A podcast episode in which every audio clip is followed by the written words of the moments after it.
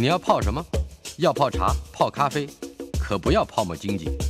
要泡泡糖、泡泡澡，可不要梦想成泡影；要泡菜、泡饭、泡妞、泡书本，就不要政治人物跟咱们穷泡蘑菇。不管泡什么，张大春和你一起泡新闻。台北 FM 九八点一 News 九八九八新闻台，今天进行的单元给个说法，民间司改基金会的常务执行委员施宏成律师在我们的现场。施律师，嗯，张大哥好，各位听众朋友大家好。我们今天有很多话题哈，是，呃，你你想最想谈的是哪个话？哎，我想谈一谈婚前协议，婚婚前协议哦，最近比较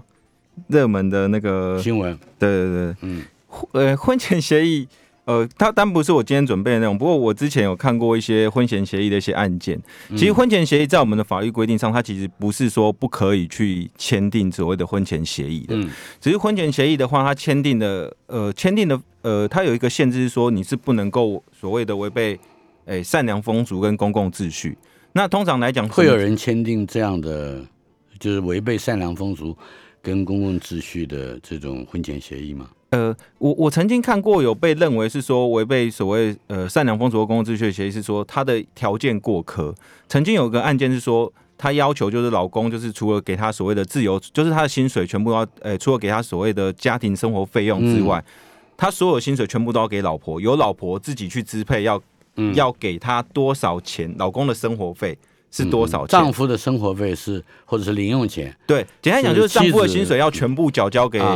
妻子，然后由妻子自由决定给他多少钱。而我记得那个金额来讲，我印象中的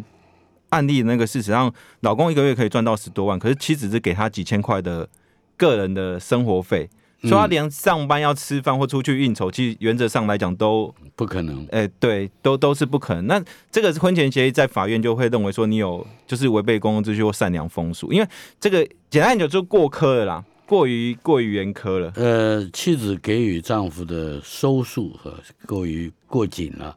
那他们这个，那你你为什么会有这样的情报呢？就是说，你你处理的这个案子，嗯，跟我个人没有关系。不不，有我的意思是说，有案子了，那就表示说，这这个婚姻是出出问题了，是吧？是，通常会打到婚前协议，到底是不是有呃，就是是不是过科？通通常来讲，这会是在离婚的时候提起的，然后会提起说，因为婚姻的话，一定要说，我们之前有说过，婚姻是要有破绽，就是两个无法共同生活相处的原因是什么？那假如说有一个婚前，法律上的名词叫破绽，对，就是我们认为你诶。就是你有重大不能维持共同生活的理由。嗯哼。那婚前协议的话，一方来讲都会认为说，我因为呃，假如说以刚才那个案例，老公一定会会提出说，就是因为你的这个条件过苛，我没办法去，就是在我们生活上我没办法去做，然后。另外一方的抗辩，妻子这边的抗辩说，你只是在履行所谓的婚前协议，是一个契约自由的行为，它不能当做是一个婚姻破绽的产生。这时候法院就要认定说，到底这个婚前协议是双方自由，虽然是双方自由意下所签订的，但是这个条件到底有没有影响到丈夫他的个人的生活？哎，这妻子的怀疑也有道理，就是他的质质疑也有道理，就是你当时为什么签了呢？对不对？哎，有一句话就是说。爱丢个参戏呀，就是你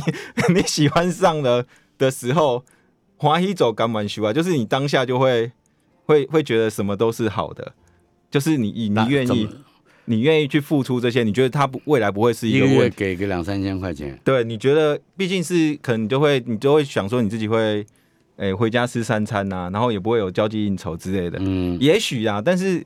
以一般正常的角度回过头来看，都会觉得那个过一段时间，荷尔蒙不不那么作祟了，是吧？对，他就就会发觉真实的世界不是那个样子。后来这个案子怎么样了？哎，正常来讲，通常来讲，就假如说被认定婚前协议过客的状况之下，呃，他的契约原章都无效。那而且因为之前这个应该都已经履行了一段时间了，所以在法院认定上来讲，我是觉得认定离婚的成成功的可能率是比较高的。呃。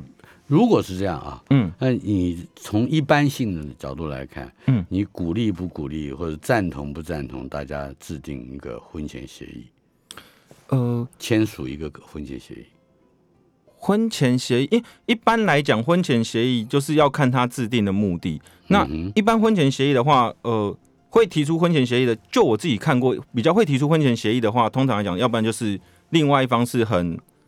就是呃两个资历上是有比较大的悬殊的。那另外一方是为了保障他自己的，比如说女方为了保障他自己，就是你每个月要给我多少的生活费用，他觉得要明明确写出来，这种是一种。啊，另外一方是怕说男方可不可以这样呢？男方也可以，双方都可以，只要双方有意愿都可以。但是这婚前协议毕竟在案例上，我认为是少数啦。啊，然后就像假如说，比如说通常来讲会涉及到大部分都是财产的问题。嗯哼。那所以假如说涉及到财产的话，以目前我们现有的制度来讲话。我认为在法律的制度上来讲，它相对是比较公平。那假如说特别要签婚前协议，一定有特殊的考量，就是需要男方之前，诶，男方或女方的婚前婚前财，因为我们婚后的财产会纳入所谓的夫妻剩余财产分配请求权去做分配。可是婚前财产这一块的话，它就不会有，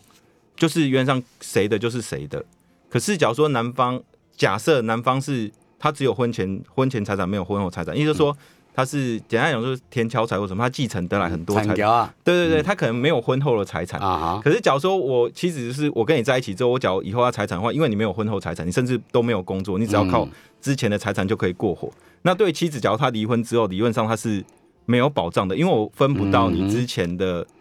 结婚前的财产，是，或是我没有得到你婚前财产的保障。他能主张他要分他婚前的财产吗？他们可以定一个协议，比如说你要给我多少哦，对。那这种东西对另外一方来讲，尤其是一种形式上的保障啊，契约上的保障。嗯哼，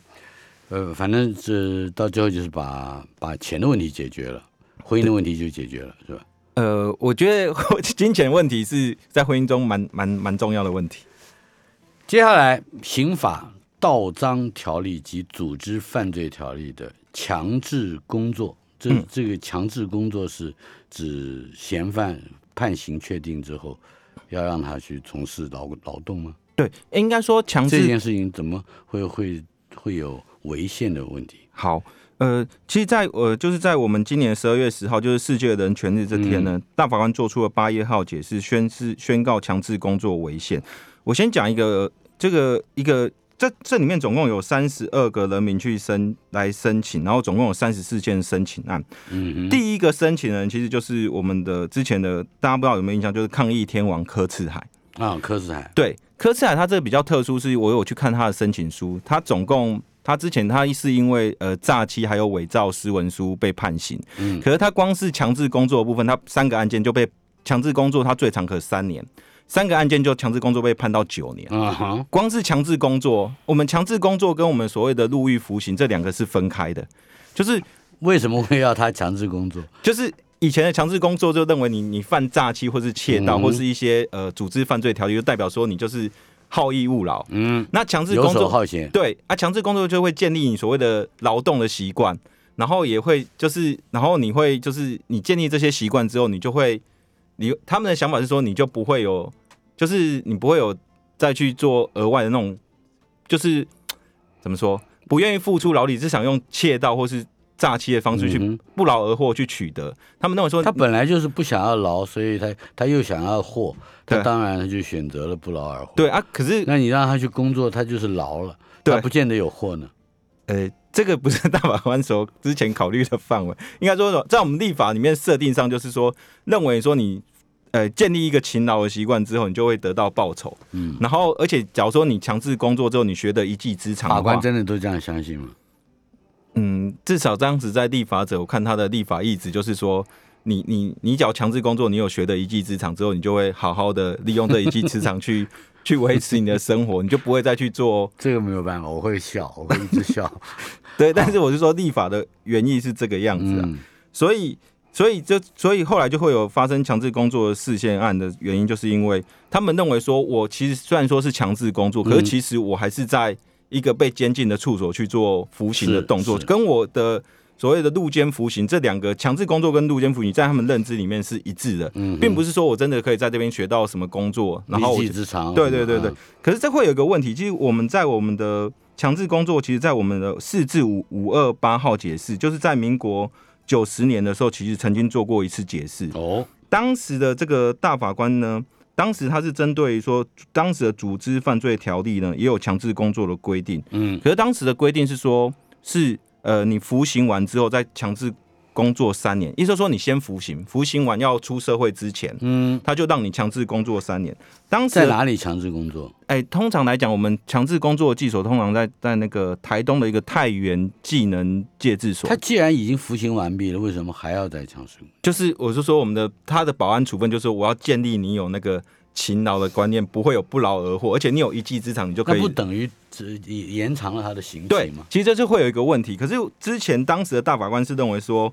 呃，他认为就是说，你这种从强制从事劳动的方式呢，就是要培养你勤劳的习惯，可以有正确的工作观念，而且你还可以习得所谓的一技之长。你返还是，哎，你后来富贵社会越想越不对，我觉得对，没有，这这这这是真的。大法官之前的说法，五二八号的解释，对五二八号解释是说，你就可以自力更生，也可以达到刑法教化矫治的目的。嗯，所以他当时是认为说，而且他们当时的规定是说，假如说你在矫治。超过一年半的时候，就可以检察官就可以看你的状况，你也可以决定说，那就不用继续后面的刑期。那假如说监所就是你在那个戒治所里面认为说，哎，你确实已经有正确的观念的话，他也可以直接就不需要。弹性也蛮大的，他有弹性，所以当时的大法官认为说，那既然又有弹性，又而且又可以目的又是正当的，所以当时是采取所谓的合宪性的规范。嗯，可是呢，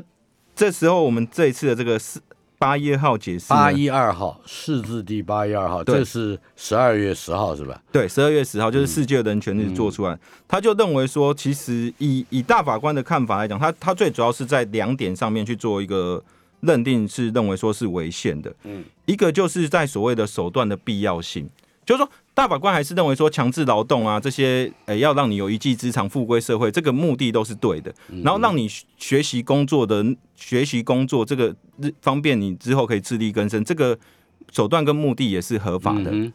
但是比较特别是说，因为其实他认为说你强制工作的这一块呢，其实你在监所里面就可以去学的，你并不一定要说我就是在受刑的之前或是之后。再去另外一个地方去学工作的内容，因为其实我们现在很多的那个监狱里面，就不管是说陶艺啊、画画啊，或是这些电脑文书，其实都已经有在做。意思是说，你在受刑的过程中，你就可以学到工作的技能。嗯，你不一定要做受刑完之后才去学工作技能，或是你在刑前才去学。而且以目前我们的强制工作的相关的规定来看，它都是你要服刑前先去学，就是三年，也就是说你先三年的强制工作。之后再去做服刑，嗯，可是会有一个很吊诡的地方，我学了三年之后，我再去关个五年，我之前的学早就理论上早就都忘记了，所以他就认为说，大法官认为说，你这样的这个规范来讲，欠缺手段的必要性，因为你在受刑的过程中都可以学习，为什么一定要区隔之后再去学？那另外一个是说，大法官是认为说，你只要要强制工作这个目的可行的话，那你要跟所谓的入狱服刑的这个这两个规范要有明确的区隔。你强制工作的内容，还有强制工作一些条件时间，它就不能跟我们入狱规范的条条件是一样。可是它不管是说我会客，或是我被限制在一定的地点，甚至我不能够回家干嘛，这些全部都是等于说自由型的延长。就像张哥刚才说，其实就是一个型的延长，只是我这个内容是我我我有我多了一个内容叫做要去工作。嗯嗯。所以大法官认为说在。没有一个明显的这个宪法区隔，而且又欠缺手段的必要性状况之下，他认为说这个强制工作是及时违宪的。那可是因为我们等一下，他我看到的这个题目是说刑法盗章条例及组织犯罪条例嗯里的面的强制工作对呃大法官在释字第八一二号声明是违违宪的对不对？那么还有没有别的别的就是除了这个盗章条例、组织犯罪条例之外？呃，还有没有其他的也有强制工作的？应该说，大法官有列举的，总共有七个规定，有很详细的规定。啊，大呃，可是其实大部分的，像刚才说的，刚才张哥讲的那个道章条例的这个规定，其实它都是新旧法。然后强制所谓的那个组织犯罪条例也都是新旧法的规范，所以真正来讲就就是呃有规定强制工作的话，其实是在法律上是有三个条文，一个是我们刑法规定，就是说假如说你有犯罪的习惯这些的话，那就是刑法规定。那另外一个是呃，假如说你是盗章条例，对这个也是有。那另外一个就是对组织犯罪，这三个规定。都有所谓强制工作，嗯那只是说，呃，大法官为什么会列了七个规定，是因为它有新旧法的问题，所以它总共会有呃陆续有修法，所以会有七个法规要被解释。是的。好，那么到现在就是反正是这么已经确定是违宪的了。对，那现在有一个比较有趣的是说，那之前强制工作的，因为大法官是说你强制工作违宪的话，你现在强制工作就是即时失效。嗯哼。那我们的强制工作在修法的过程中，都是你在服刑前就要先去强制工作。嗯哼。那现在这些人因为强制工作失效嘛，那我就不用强制工作，那我之后的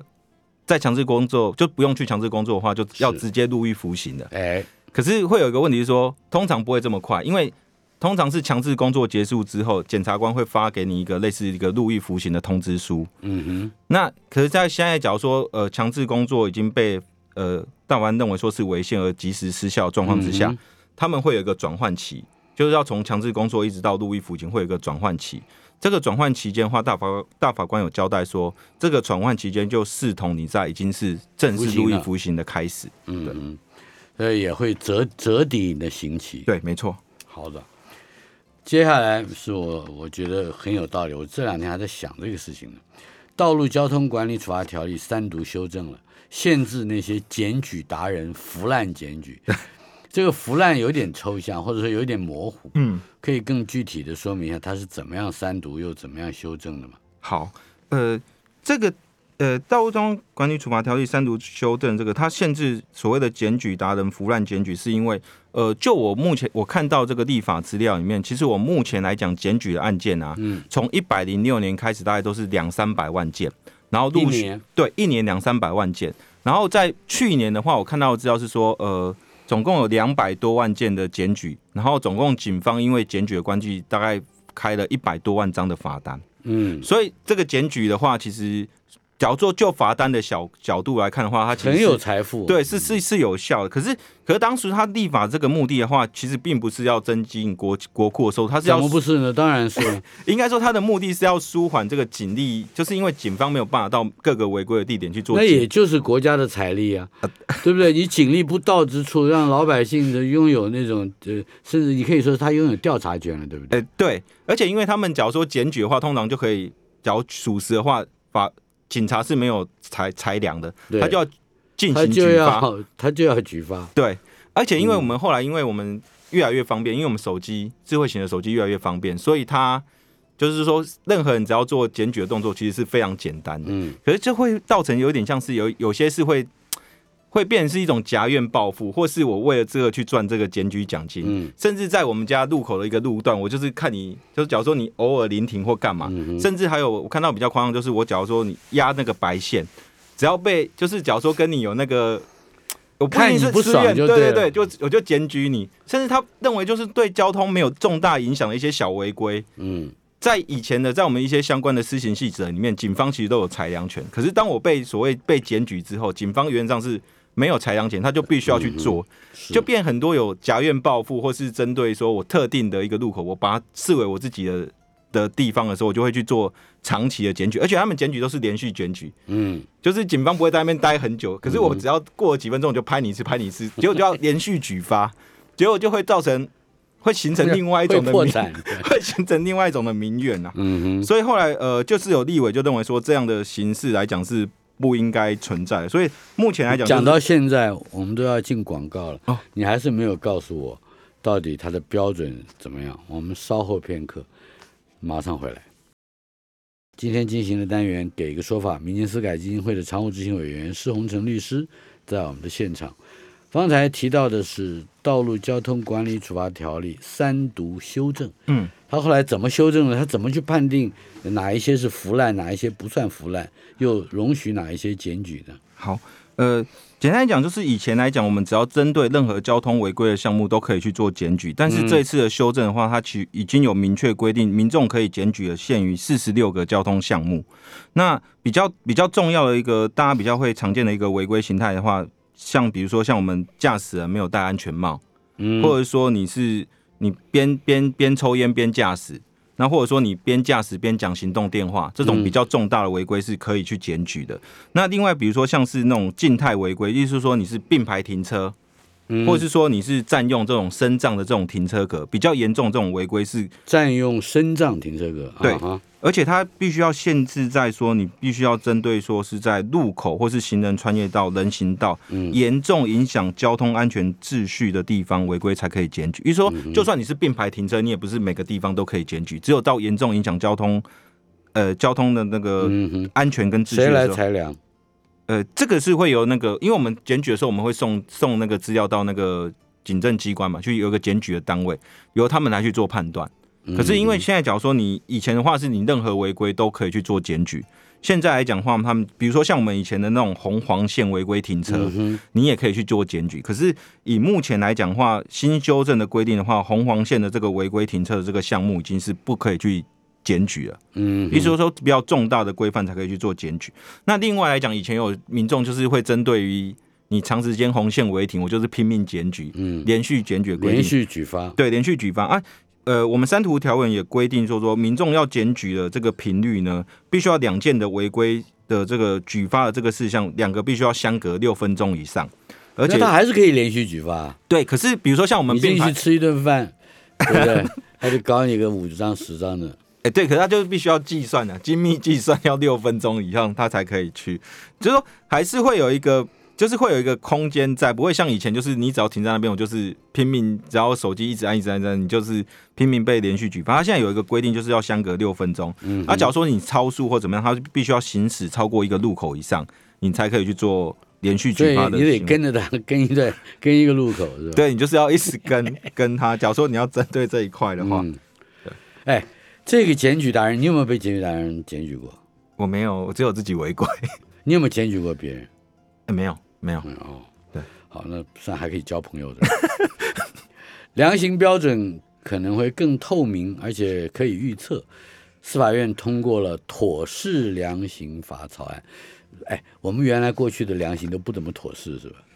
呃，应该说我们以前的量刑的话，是我们法律，因为我们知道法律都有规定有一个法定刑。那法定刑可能就是在呃五，比如说五年以下或七年以下，或是说三年以上。可是它三年以上或十年以下，可是这中间其实会有一个蛮大的一个弹性的空间。嗯，那这弹性的空间到底是法官要量多少刑度，其实变成是一个法官个人的一个裁量范围，嗯没有一个可预测性。所以我们会遇到有些法官可能量刑特别重，有些法官可能对某些案件量刑特别轻。嗯，这都是有可能发生。可是因为量刑的这个轻重的这个就是。轻重不一的话，变得有点像是人民就只能靠这个运气。我对我这个刑法，我触犯了这些罪行，我到底要被判多重，没有一个大致上的标准。那所以，呃，这个就会成为我们量刑，就会成为我们民众的一个民怨的一个一个一个问题，或是司法改革的一个重要趋向。我过去啊，对于量刑这件事情，最深刻的印象就是会有检察官求刑。嗯，检察官求刑而法官好像也都就你求我就答应了是吧？对啊，这个这个很奇怪吧？这个检察检察官跟法官照说不是一一条线上的人。嗯，不知道为什么好像检检察官可以求刑，律师可以求不要刑了。哎，老说检察官求刑这个东西，在起起诉书或在论告上会具体求刑，这真的是比较少见。那通常来讲的话，都是呃比较社社会瞩目案件或是一个重大的刑事案件，检察官或或者说犯人的犯行比较恶劣，检察官才会做出所谓具体求刑的动作。因为量刑与否的话，其实量刑的这个决定权原则上都是在。法官是啊，那所以检察官做具体求刑的这一块的话，在实务上来讲，就我自己有犹豫过，但是真的都是比较少见的，而且通常还比较少见。我经常在报纸新闻上看到，没就只要是报纸上新闻上看到，假如说重大重大的重大瞩目案件的话，检察官都会认为说这个是呃重大瞩目案件或是一个犯行恶劣，他们会有一个具体求具体求刑。对，可能他们具体求刑大大部分来讲都是重的，往重刑去要求。具体求刑到底合法不合法？这四个字。应该说法律没有规范，检察官的检察官就可以干，对哦，就像干了很多年了，对。可是这这是一种宣誓啊，对。可是呃，以后的话，目前来讲，就是司法院它有个草案，就是我们刚才说的量刑，呃，刑事案件妥适量刑的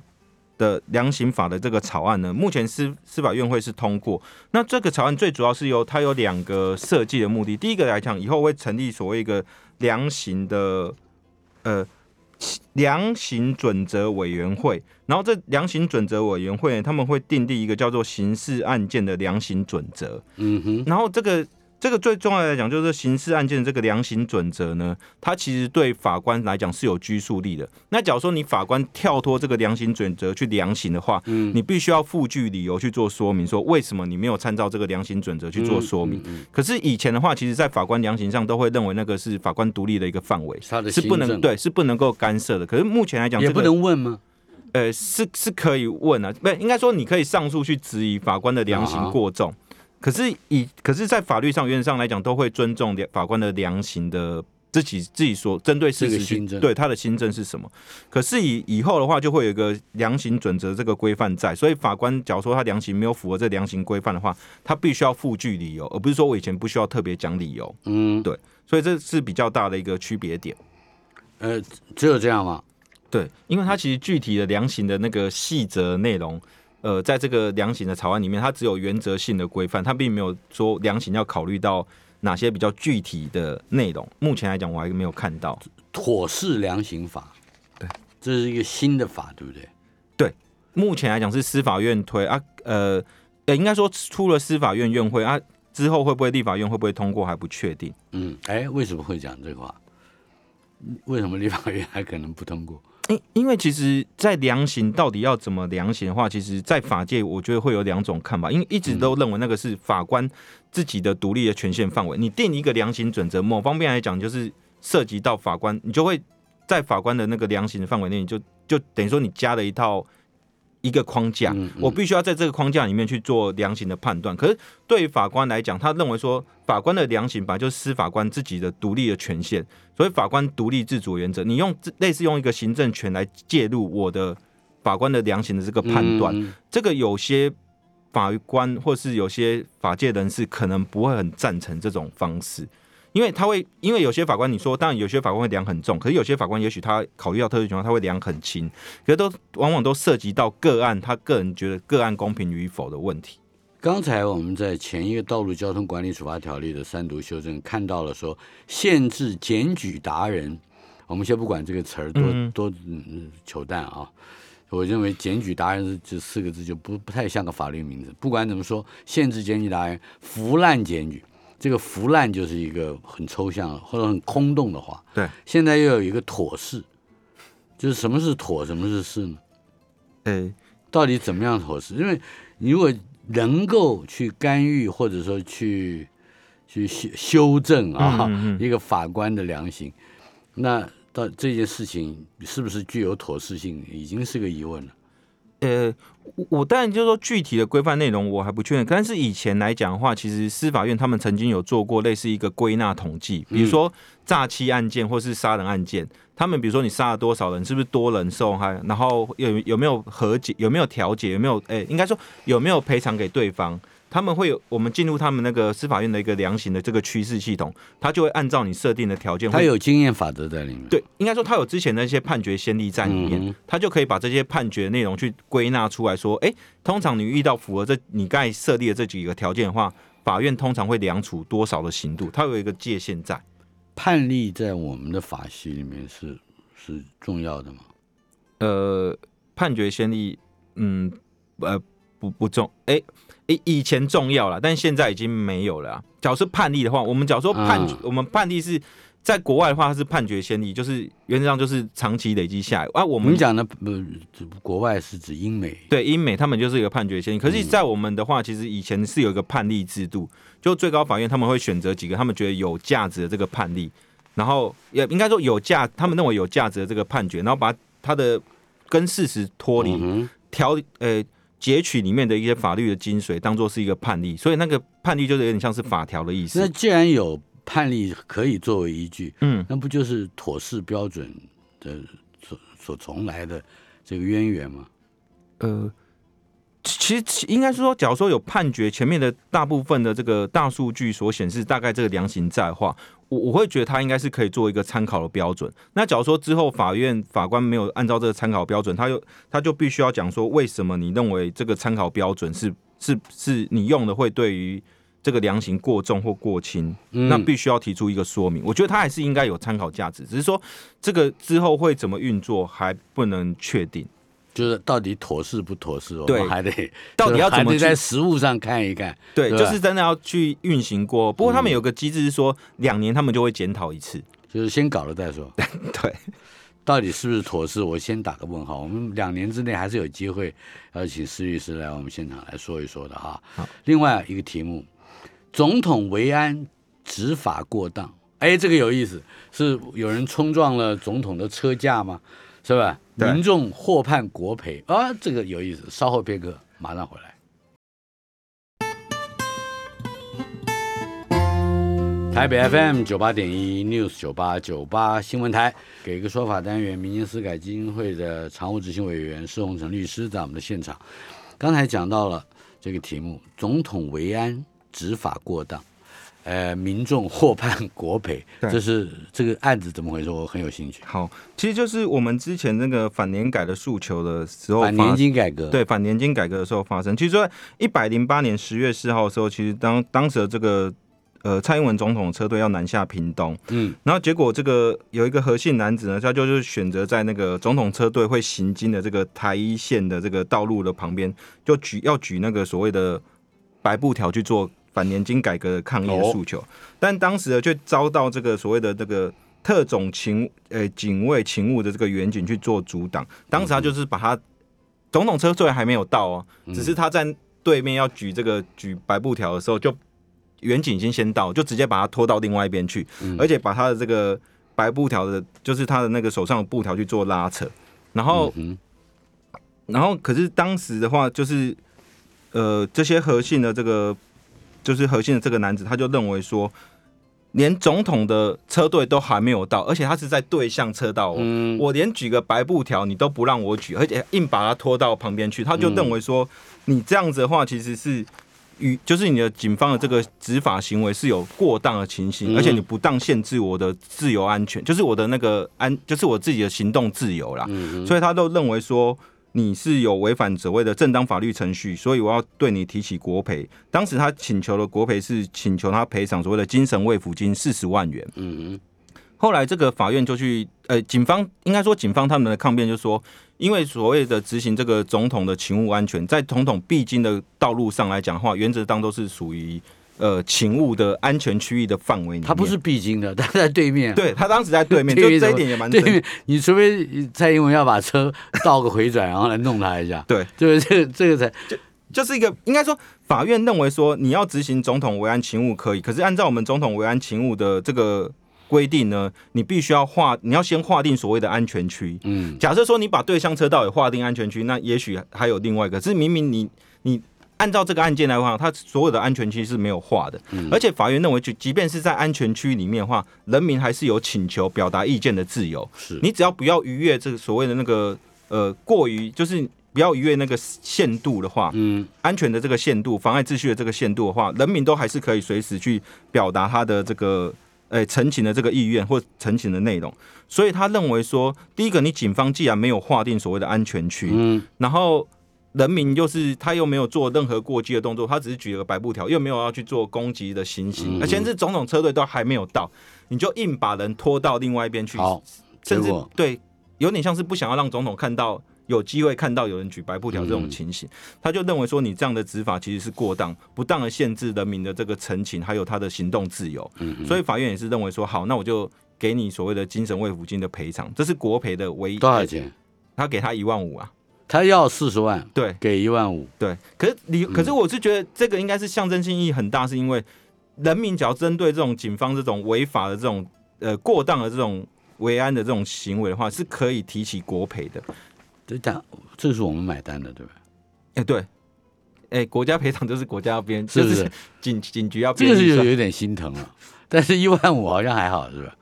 应该说，应该说，任何有。由这个人民支出的这个这这个钱啊，国赔都不应该存在，因为就代表国家是有疏失啊，可是不应该存在这种案例才对。嗯，那不那个动手的远景，你有没有？我们就在从国赔角度来看，嗯，又又又不是我要出钱，可是又不是我去拉的，嗯，那那个远景是不是需要？对对，执行为安而且过当的人，难道没有任何惩处吗？哎。在我们国赔来讲，原则上说是由国家先去赔偿，然后假如说认为是你这个行为人是有责任的话，有疏失的话，是可以要求这个行为人负担这个国赔的金额，是可以的。对，有没有人这样做过呢？可是，呃，假如说以单纯这个案例来讲的话，我认为几率不大，因为通常来讲，这个某方面来讲，他做这件事反而应该是有功，在他们的警察的这个体系里面，他他这就太怪了吧？这个比宋江还霸道，就是说在这个勤务的范围里面。通常来讲是宋江招安了以后，还得替天行道，对不对？你你对人民从事一个不当的，嗯，这个不管是拉扯或者限制自由，那就违法，违法就是违法，嗯，对不对？是是没有错，只是说他能不能要求到个人去赔偿，他可以做，但是我不确定这这个案子里面会不会有发生这种事情。对，还有一个比较离谱的案子，对，拘留超时，抢匪。压不成了，他可是他又抢了，是怎么回事？好，其实，在呃，在今年的这个八月八月八月二十二十几号呢，有一个王姓男子，他骑这个偷来的这个机车呢，去抢走这个谢姓被害人的手提包。当时这个三峡分局的员警，他其实是马上就调阅监视录影器，而且他当天的下午四点，马上就逮捕这个王姓男男子，而且在他身上有起出毒品，就带回侦办。可是他逮捕的时候呢，其实呃呃，应该说我们逮捕的人里面呢，原则上来讲，就必须要在二十四小时内就完成侦讯的过程。所以呃，这个二十四小时里面呢，它其实是有一些规定，是说不算，应该说二十四小时里面，它有一个叫做呃法定障碍事由。也就是说，二十四小时是法呃检察官跟检呃跟警察都可以做侦讯的时间。嗯。可是这里面会有一些，比如说像是呃你在等辩护人的时间，比如说呃被告到现场的时候说，我对我要我要请律师，那这请律师的是通常就有个四小时的时间，这个是不能够算入检警共用二十四小时的时间里面。那就是四个小时再加上去。对，就是说就有二十八个小时。对，可是这是所以说。呃，可是我们里面在这个所谓的法定障碍事由里面有一个规定，叫做夜间讯问。夜间讯问原则上是不不可以夜间讯问，除非得到当事人同意。那你假如说夜你不没有得到当事人同意做夜间讯问，你你做了夜间讯问的话，他这个时间就要算进去，就是就不会不会被扣掉就对了。可是这这里面比较特别是说，呃，当时的这个在呃晚上六点多的时候到隔日隔日的日出时间是五点多，中间大概有十一个小时。可是，在警方呢，不知道为什么，他突然间在九点多的时候就想说把这个，就是这个犯罪嫌疑人拿来问，嗯，所以他到晚上九点多这个时间里面，他本来侦讯的二十四小时是法定障碍事由，他又把它算进去了，嗯，就是说他本来他假如说等到日间再讯问的话，其实他没有这个问题，嗯，可是因为他夜间讯问的，是，然后可夜间讯问，你假如说你告知这个检察官，那我检察官就会把你这个检警共二十四小时里面就算说你你警方给我用了多少的时间，我就可以及时去做。可是呢，因为所以呃，但是远景呢，当时没有告告知检察官他有夜间讯问的情形，是，所以呃，原则上来讲，他们本来就是在二十五日的二十五日的这个十一点的时候呢，就必须要做做成所有的侦讯的过程，然后你要申请羁押，必须要在书状是不是？不是，就是说，假如说检察官要申请羁押，嗯哼的话，你就是必须要在这二十四小时内要去向。法院提出申请加，你超过这时间，你就必须要无条件就要放人。嗯哼。可是，呃，原则上，假如说，呃，所以当时的话，原则上就是必须要在二十五日的晚间十一点的时候呢，检察官必须要申请羁押的动作。嗯。可是检察官因为不知道远景有占用了夜间讯问的这个时间，所以检察官一直等到二十六号才提出这个申请羁押的这个情形，所以。后来被法院看出，哎，你已经超过的这个检警共用二十四小时，就把它放了。对，就直接放了。结果没想到放了之后呢，隔四天之后呢，这个这个王姓男子又马上再去抢抢别人的，一抢之后还是抢包包，对，还是抢包包。一抢之后呢，这次那个地检署马上就有警觉，马上就是直接申请羁押，嗯，就把他羁押。只是说会有一个在应该说在我们之所以会提出这个问题啊，就大家做讨论，是因为检检尤其是检检。呃，警方，警方来讲，他们通常为了自己的，比如说我想到什么东西，我想要讯问的时候，他们就不会去顾虑到法定的障碍事由。嗯，像这个夜间讯问的时间的话，其实正常来讲的话，其实他们自己都知道，说我不能再做晚夜间的讯问。可是他当时，比如说我突然间有一个什么东西的话，他们假如说没有去顾虑到这个法律的这个规定的话，去使用的时候，他们又没有跟检察官去做沟通，往往就会造成重放人犯的问题。这这个甚至可能是，万一是跟警察比较熟的，也许平常做县民的，所以可以利用这个。哦，就直接把它视为违规。这这这个这个比较，这个当编戏剧的话很有趣。哎，这而且这个其实这戏剧来讲是符合现实哦，因为其实我自己承办案件，我就看到很多，嗯，其实他们其实是有违反所谓的检呃夜间讯问的，可是，在警方里面他都不会有记笔录记载，都不会记载到，你必须要去调阅这个光碟资料才你才看，哎，为什么好像是晚上？对，你的为什么你的那个讯问的时间是在晚上？那你就是明显就是已经违法，可是他们在笔录的时候，有时候是看不出来，或者说得不到被告的同意，他也是都他都不写。所以这个东西，假如说我们做律师的话，很多 mega 对，其实是真的可以针对这个被犯嫌人的这个自由，可以去做主张的。嗯，依照你的经验那么丰富，我觉得你可以去编《我们与罪恶的距离》第二季，是不是可以吧？我尽量。